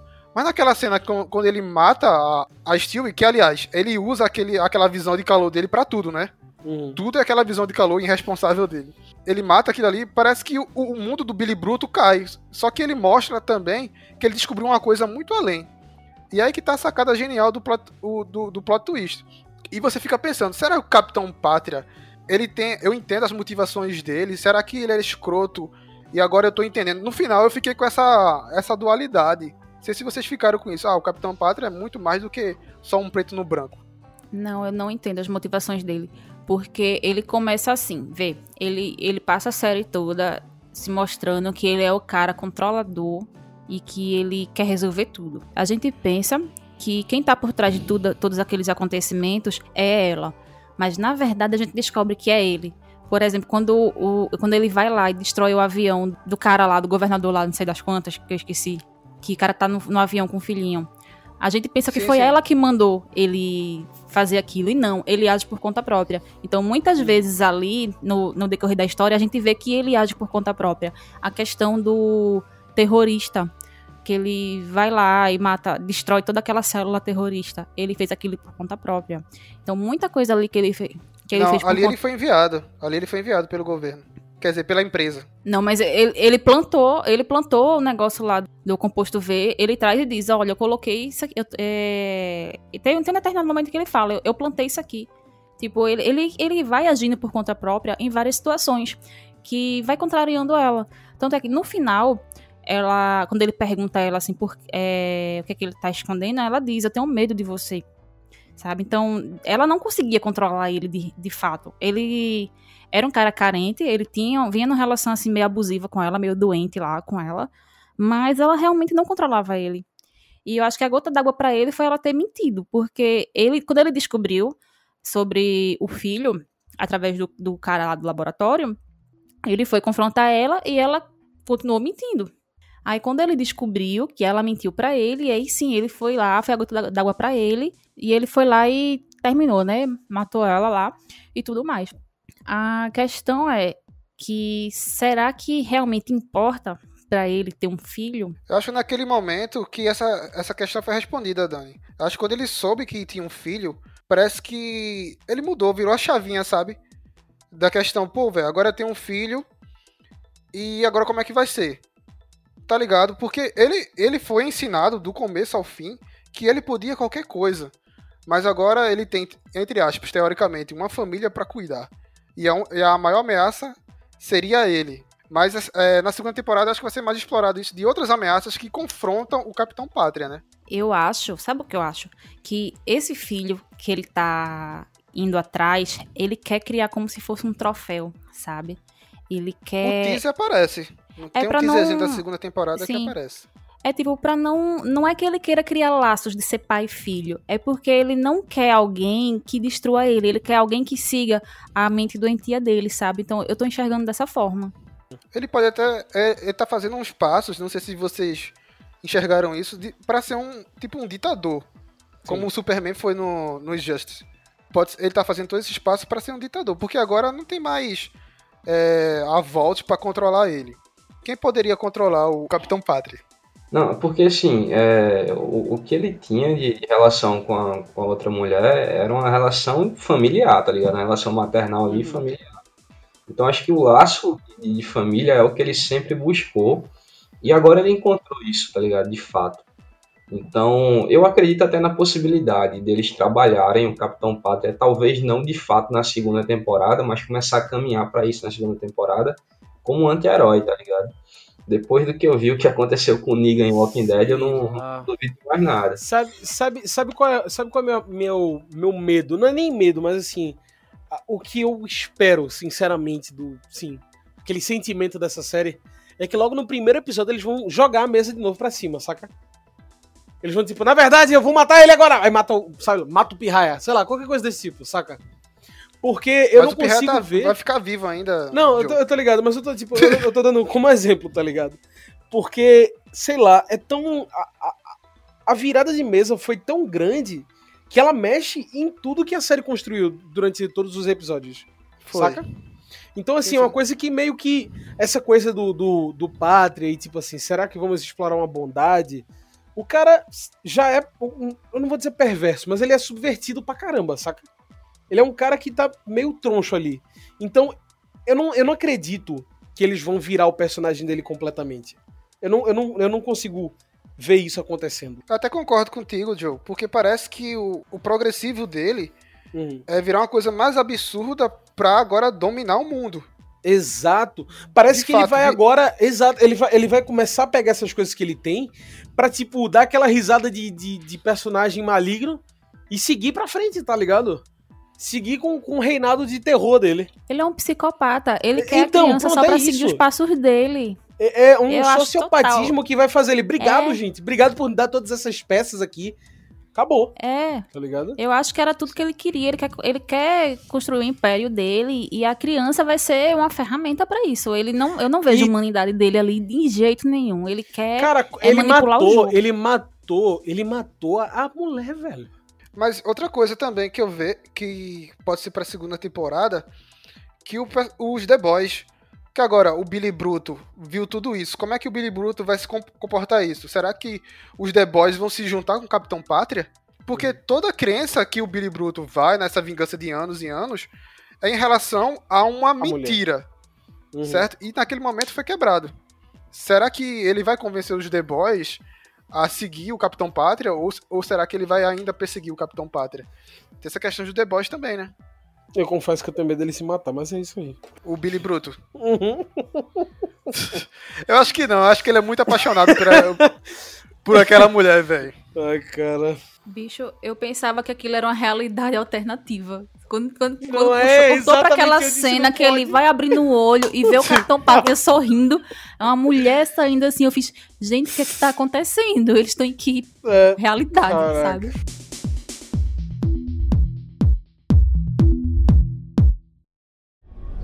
Isso aqui é alugado ou Mukirana? Tá achando que eu sou algum agente bambambam, bam, bam, hein? Caso não tenha notado, eu tô na pindaíba.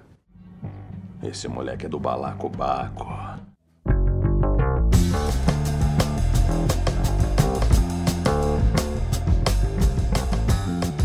A gente já adiantou algumas coisas aqui, o que a gente espera da segunda temporada, a gente falou muito, porque, querendo ou não, a série dá esse gancho absurdo pra segunda temporada, né? A gente fica com, Sim. pô, o que vai acontecer? E estamos com visões bem pessimistas, mas eu queria relacionar outras coisas também sobre outros personagens da segunda temporada. O desenvolvimento da- do Black Noir mesmo. O personagem preferido de Joe. Joe, Black Noir, o que é que tu espera pra segunda temporada? Se ele tem futuro? Tu sabe que na, tu sabe que nos quadrinhos o Black Noir é um clone do do Capitão Pátria. Eu não sei se na série eles vão abordar isso. Cara, não pode ser. Eu, a- né, quer dizer, pode ser, claro que pode, mas eu acho que eles não fariam isso. Na verdade, eu acho que. Eu, inclusive, me, me, me coloquei como Black Noir, porque eu acho que vai ser simplesmente um daqueles personagens de canto, saca? Eu não acredito que. Eu acho que a gente já tem tanto no nosso prato pra desenvolver agora, tá ligado? Não sei se vai dar espaço, não sei se vai dar tempo, não sei se vai ter. Se eles vão dar esses espaços, tá ligado? Mas se for pra esperar alguma coisa, eu sinceramente espero a morte dele, velho. Acho que a grande questão do, do futuro da série é quem, quem pode combater o Capitão Pátria, de fato. né? Uhum, exato. Quem vai bater de frente com ele, tá ligado? Tem até um, um herói no- nos quadrinhos que é uma mistura do Shazam com o Thor, que é o Stormfront, que estão falando e que já confirmaram na segunda temporada quem vai vai interpretar esse, esse herói é uma mulher. Então eles Uhum. mudaram o gênero. É conhecido nos quadrinhos por ser o primeiro, o primeiro, a primeira experiência bem sucedida. Então, e ele tem tendências nazistas. Ele foi É. criado no- é, naquele tempo do, do nazismo. É, foi a, a leva de cientistas alemães que, que, vie- que foram para os Estados Unidos. Ele foi nessa leva, porque o próprio Hitler não, não aguentava mais ele. Eu não sei se na série vai ter esses contextos mais nazistas, acho que não é tão atual assim. Mas pode ter um contexto em relação a alguma supremacia, sei lá, uma supremacia branca atual, ou alguma, alguma questão de, de raça, raça. superior, sabe, entre aspas. Não sei se a série vai abordar isso com esse personagem que seria o personagem para bater de frente com o Capitão Pátria. E é um neofascismo, né? É possível. A gente tá num. Já que a série ela tenta se atualizar tanto e se colocar tanto no nosso contexto é, de sociedade atual, é muito possível, né? Eles trazem uma coisa neofascista e. Enfim. A resenha que você traz pra bater de frente com ele, você traz um pior, tá ligado? Não é? Mas tem que ser alguém pior do que ele, Paulinho. Tu não acha, não? Não, não, não necessariamente. Porque, pô, velho, é, na, na condição de público eu só posso esperar uma temporada ainda mais pessimista do que essa. E eu não É consigo verdade, velho. como é que pode ser pior, tá ligado? Nesse sentido. É uma merda, velho. Todo mundo que é super poderoso é, é mal, caramba, velho. Era bom, era, era bom alguém bom ali, tá ligado? Pra bater de frente valendo. E- Por exemplo, Paulinho, se tu tivesse superpoderes pra fazer qualquer coisa que tu queres, tu não ia fazer uma pequena corrupção, não? Sei lá. Não. Viria na tua cabeça. Pô, eu posso fazer isso muito facilmente. Por que eu não vou fazer isso? Não porque Tá eu entendendo? Porque assim, eu posso, eu tô falando de mim, mas tipo, vamos colocar no contexto geral. Eu posso fazer várias coisas, tá ligado? Não a, a- a um nível muito grande, um nível pequeno eu posso fazer várias coisas que eu posso pô, levar uma vantagem aqui, levar uma vantagem ali, mas eu não faço, tá ligado? Então assim, tem muita gente que não faz, então eu acho que quem é corrupto em nível pequeno é corrupto em nível grande, mas quem não se corrompe em nível pequeno também não se corrompe em nível grande, tá ligado? Eu acho que falta mais isso na série. Porque faz parte da realidade você retratar o caráter. E tem muita gente que tem caráter bom, assim como tem muita gente que tem caráter safado na, na humanidade, tá ligado? Eu acho que faltam mais heróis ali, mais super-heróis, que carreguem essa bandeira do, do, do bom caratismo mesmo, tá ligado? Porque isso é real também, isso existe. Mas eu acho que a título de. A título de do que é a série, talvez eles não quisessem trazer isso, saca? Trazer o good guy e tal. Eles queriam trazer. É que nem tu falou, como público, eu espero o pior agora, tá ligado? É, eu entendo. sim, total. É, Diogo, eu concordo contigo. A, a proposta da série realmente é, é essa, por isso que eu falo, né, velho? É, às vezes o, o realismo é tão forte, tão forte, que acaba virando pessimismo, tá ligado? Total, total. Porque a realidade pela realidade não é só aquilo, entendeu? Então. Tem mais nuances. É, dentro da proposta da série eu concordo contigo. Eu acho muito difícil isso acontecer. Eu acho que vem aí um nazista, vem tudo que não presta aí. Mas desperta emoções. Funciona, desperta emoções. Eu tive a impressão que o mundo do, dos The Boys, o mundo que é retratado, é muito simples. Justamente isso, como o Paulinho e Joe falou. Eu acho que não tem pessoas. Parece que não tem pessoas boas no, no mundo, tá ligado? Parece que não tem super-heróis de fato. Assim. E outra coisa, como é que. Um, ah, se tiver outras luzes, estrelas aí por aí, como é que elas vão bater de frente? Porque a gente não tá tratando só de um, um super-herói super poderoso, a gente tá tratando de uma empresa em si. Porque. E o sistema primeira- dessa empresa. É, do sistema, que é muito forte. Porque. Ah, a Stewie morreu. Mas a Stewie era a segunda ali. Tinha Pois é, o, exatamente, o cara. Gus Fring lá da, de, de Breaking Bad. essa referência. Que é o chefão, né? Eu acho que nessa temporada eles vão abordar mais. É, imagina o, o- é Exato, imagina o impacto dentro da empresa que isso vai Isso. gerar, tá ligado? A gente não teve nem esse retorno ainda. A gente não teve. Se a série é tão midiática, imagina a mídia depois disso. Imagina a mídia depois do, do, do acontecido. Que É um história escândalo, né? eles vão contar, exatamente. Que história eles vão contar? Vazamento de gás. Porque foi uma explosão que teve ali. Eles não vão dizer que foi o Capitão Pátria. É, então, justamente, tipo, que história eles vão contar, tá ligado? Tipo, e a, e a mulher lá morreu, eles vão simplesmente passar por cima e o sistema segue. Porque o Capitão Pátria é o maior bem que eles têm, né? Eles falam direto isso na série. Uhum. Tipo, ele representa o que é a Volta e é, né? Só que ao mesmo tempo eles têm mais de 200 super-heróis na, da- na costa deles. Bicho, eu lembrei de uma coisa agora, meio nada a ver. Vocês falaram nos clones, né? Hum. Eu fiquei, o tempo todo eu fiquei pensando que aquele bebê da, dela era, era um Ai, clone Deus. do Pátria. Ai, Bicho, não. eu- sério, toda vez que ela aparecia com o bebê, que ela Aquele bebê não morreu, velho. Aquele bebê morreu. É, não mostrou, né? Mas enfim, eu fiquei, o tempo todo, eu fiquei, será que esse menino é dele? Será que esse menino é um clone dele? Não. Será que tem alguma co- alguma coisa com esse bebê? E eu fico o tempo todo me esperando alguma coisa com, com a criança. Ah, outra coisa que vocês falaram do, do Black Noir, é, eu não sei se vocês sabem, mas no- nos quadrinhos, quem, todo aquela, aquele plot com a mulher do Billy Butcher, na verdade é com Black Noir, não é com Capitão Pátria. Ele é o clone do, do Capitão Pátria. Pois é, então né, foi até que eu falei, né? né, Não, Aham. não mostraram os podres dele nessa temporada. Sim, é. Eu acho que Justamente. qualquer coisa dele vai ficar pra próxima. É, na primeira temporada, a Dani mostra que foi o. é, ela foi como voluntária. Ela foi. Ela não foi estuprada de fato. Não, pelo ninguém Capitão sabe. Pátria. Ninguém sabe, porque não mostra. Isso, é o, o que se tem são relatos. O que a gente, assim, a gente começa a Mas tem a história. câmera de segurança que eles mostram. Não, ele não mostra o que aconteceu lá dentro. Ele só mostra ela entrando e ela saindo. Você não tem como saber se aquilo foi consensual ou não. A gente parte da premissa do ponto de vista do Billy Butcher, que o Capitão Pátria estrupou ela.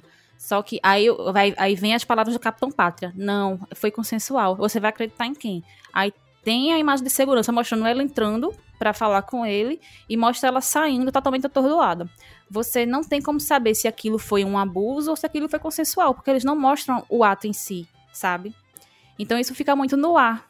Eu acho. Eles mostram os argumentos que ela entrou lá, passou bastante tempo e saiu. E foi bem bastante suspeito. Eu, eu acho que eles não vão explorar isso, Dani, da, da questão de. Ah, será que ela, ela foi lá obrigada pelo Capitão Pátria? Não, eles vão ter. Eles, não, mas eles vão, eles vão explorar sim. Porque a partir do momento que eles mostram que a mulher tá viva com a criança e botam os três lá em confronto, algum flashback vai ter que ter. Não, vai ter que explicar a história, porque ela sumiu depois disso, né? Não, ela, ela, sumi, ela sumiu porque foi um contrato ali que fizeram. Ela não estava grávida dele, ela tinha que. Ela, tinha que fa- ah, ela assinou um, um contrato de sigilo, ela não podia ser descoberta. Mas o Capitão Pátria, ele meio que se importa. Quando começam a falar, a abordar a história de- dela, ele meio que se importa e vai atrás dela. Será que de fato ele estuprou? Eu acho que ele tinha alguma, alguma relação com ela. Sabe o que é que falta Não nessa sei. Um Saitama. um cara pra resolver. Para finalizar, é o único que pode derrotar o Capitão Pátria. Colocar um negócio. É, a gente tinha discutido aquela coisa do, do Black Noir, um clone e tal. Ele é interpretado por um cara negro. Então eu não sei se eles vão explorar isso depois na frente. Eu acho, Joe, que eles vão abandonar essa questão dos quadrinhos, dele ser um clone. É, eu acho que vai ser outra pessoa, eu acho que vai ser outro personagem, outra, outra história, tá Sabe, sabe, sabe uma coisa que eu, que eu senti falta, que eu queria que, que tivesse sido mostrado? Seria o plot do facho de luz. Que a, ele- a gente começa a história sabendo que ele se aposentou, É, sim, sim. Mas não mostra nada dele. Até onde se sabe, ele que foi o responsável pela morte da família da Mallory. Né? Então, Ah, acho tá. que em algum Uhum. momento isso vai ser abordado também. Que é a mulher que, querendo ou não, ela que cria o- o- os The Boys, né? Ela trabalhava pra CIA e tudo mais. Uhum. Também tem aquela personagem que o Billy Butcher se relaciona, que é também presidente lá da CIA. E ficou e uma coisa totalmente jogada, né? Porque a gente não sabe. Tipo, É, eu- é- bem- é- a história do Billy. Butcher, pra mim, ficou muito confusa. Porque no começo, aí mostra lá, não, ele tá melancólico porque ele perdeu alguém. Mas aí ele encontra aquela mulher lá da CIA. Aí a pessoa fica, tá, mas essa é a ex-mulher dele ou não? Depois a gente descobre que não. Mas ele tem lá um caso Uhum. com ela, mas ele não superou a outra. Então, tipo, é muito confuso esse, esse, isso aí dele. É porque sabe? parece que a, a história do Billy Butcher parece muito simples, baseada só em vingança.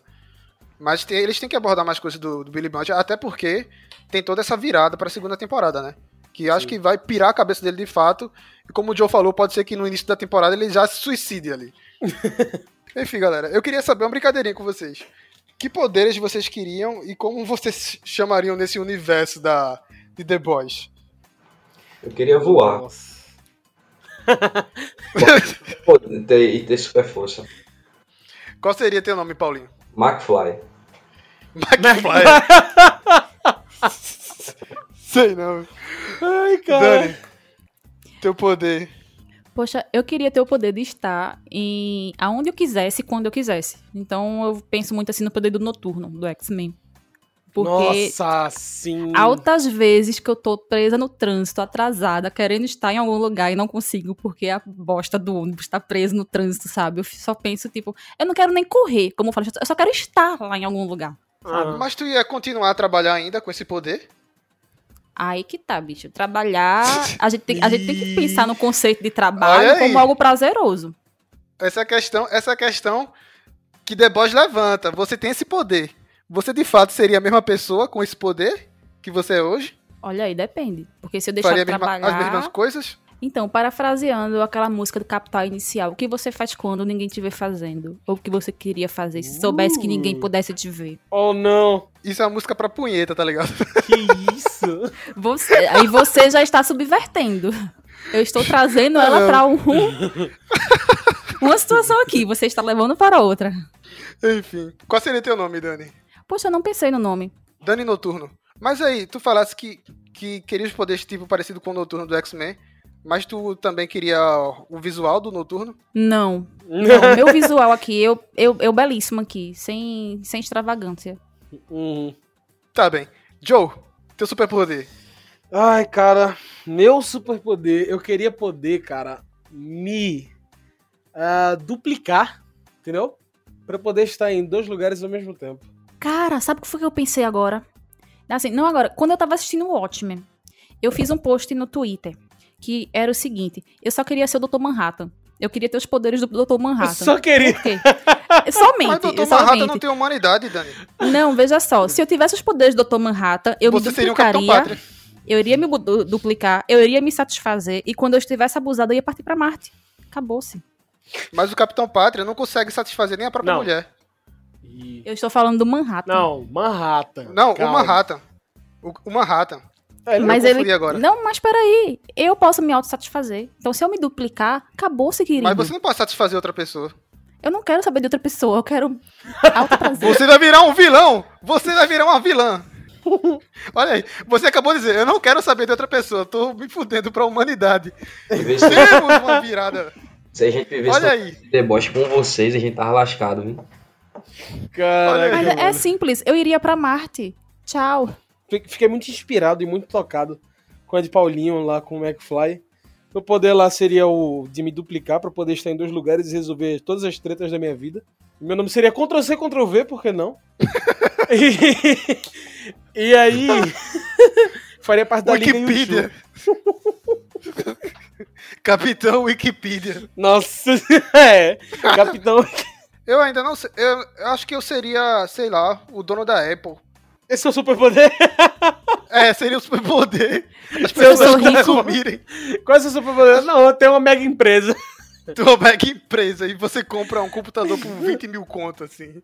Aí, seu nome de herói seria o quê? Steve Jobs? Seria Jobsman. Esse seria o Manda Jobs. É. Manda Jobs.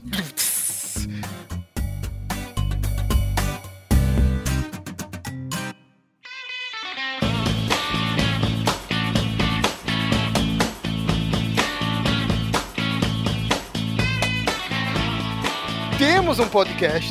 Temos um podcast Dani, temos um podcast Joe, temos um podcast Paulinho. Temos. Temos. É isso, é isso. Temos muitas coisas para falar de The Boys. The Boys é uma série que levanta várias questões. Falamos aqui até por cima, né? A gente não falou muito do da Fêmea também, né? Que é um personagem interessante. E tem outros personagens ali no meio para se relacionar e outras questões. Mas enfim, vai ter The Boys temporada 2 e vou juntar um time legal aqui para falar para vocês. E vai ter temporada 3 também, né? Porque, assim, não sei se vocês estão sabendo que meio que já foi. Especula-se que tá praticamente confirmado uma terceira temporada. Já saiu os títulos, É. já saiu os títulos dos episódios da segunda já estão registrados lá na guilda dos roteiristas e me parece que a terceira tem- também está prestes a ser confirmada. A segunda temporada já foi confirmada antes de estrear a primeira temporada. Acho que eles já estavam bem confiantes do sucesso da série. Que, aliás, a, a Amazon Prime mandou muito bem, né? Eu acho que em termos de, de efeitos especiais de produção, você não deixa a desejar a muitos filmes da própria Verdade. Marvel, né? Sim. Tu falou que eu ia falar agora. É, a Amazon dá uma aula de como fazer série, mano. Porque eles não produzem em larga escala, como a Netflix, tá ligado? Mas eles produzem muito bem, pô. Tem ali, tem É. Hunters, The Man in the High Castle. Tem muita série boa. Nossa, verdade. The Boys, Good Homens, né? É, é muita série boa, cara, na Amazon. A Amazon tá batendo. Ah, finalmente temos alguém para bater de frente com a Netflix. Por enquanto a, a Disney Plus não tá essas coisas todas e ainda não- nem chegou Uhum. no Brasil, né? Então É. vamos nessa. Enfim, galera, mais uma vez, quero que vocês se apresentem aí para nossos queridos ouvintes. Então, galera, muito obrigado por nos ouvir. Vocês são muito do bem por terem ficado aqui. Não se corrompam, não virem do clã lá do, do- da grande mega empresa do mal dos super-heróis. E já para é que você não consiga, é, então, justamente, já para que você não se subverta dessa forma negativa, passa lá no Net Speaking, vamos discutir um pouco de cultura pop com cultura social. Passa lá, a gente tem o nosso podcast Nerdeteria, a gente discute sobre esses temas sociais. Aliás, muito bom. Valeu, Joe, pela presença. Vejam lá o podcast do Joe, o Nerd Speaking em geral, é muito massa. Valeu, Joe, como sempre, parceirão aqui. Valeu. Paulinho, fala aí.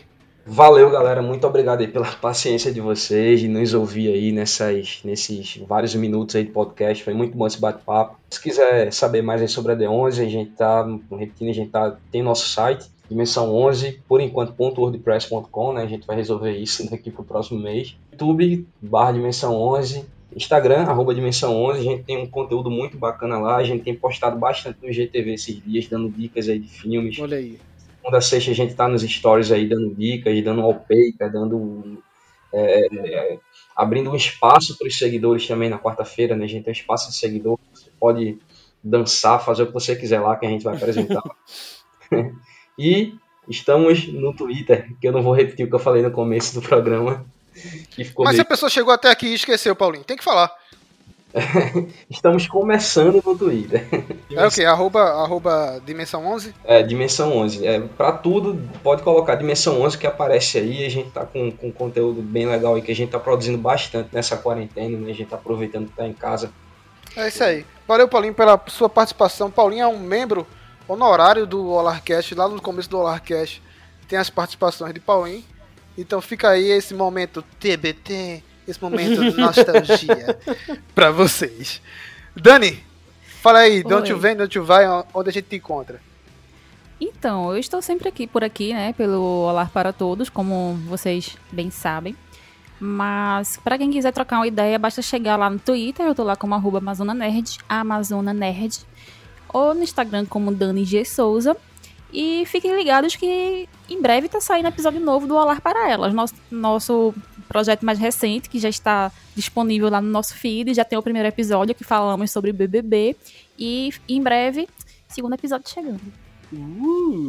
E eu sou Matheus Moraes, você me encontra por aqui pelo Olá para Todos, nas nossas redes sociais, sempre com arroba Olá para Todos no Twitter, no Instagram, no Facebook, se alguém usa ainda, é, se sua mãe, seu pai, sua avó usam, estamos lá também publicando, enfim, e sempre aqui o Olarcast, semanalmente com esses projetos, eu sou o Matheus Moraes, você me encontra no arroba Teus Moraes. Valeu galera, mais um Olarcast de The Boys, e vamos nessa, valeu, tchau!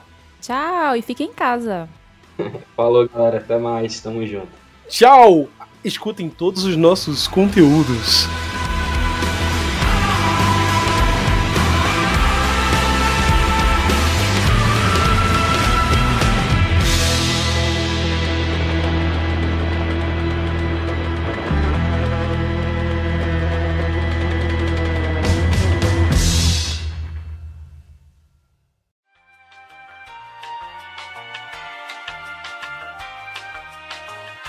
Uma Pop Claw aqui que eu não faço ideia de quem seja, não me lembro de jeito nenhum. Pop Claw é a lâmina. É a ah, tá. de- Aquela que, Isso aqui. que dá uma bucetada na cara do, do cara. Nossa senhora, velho. É mesmo, bicho. Galera, valeu mais uma vez essa garotada. Que foi isso?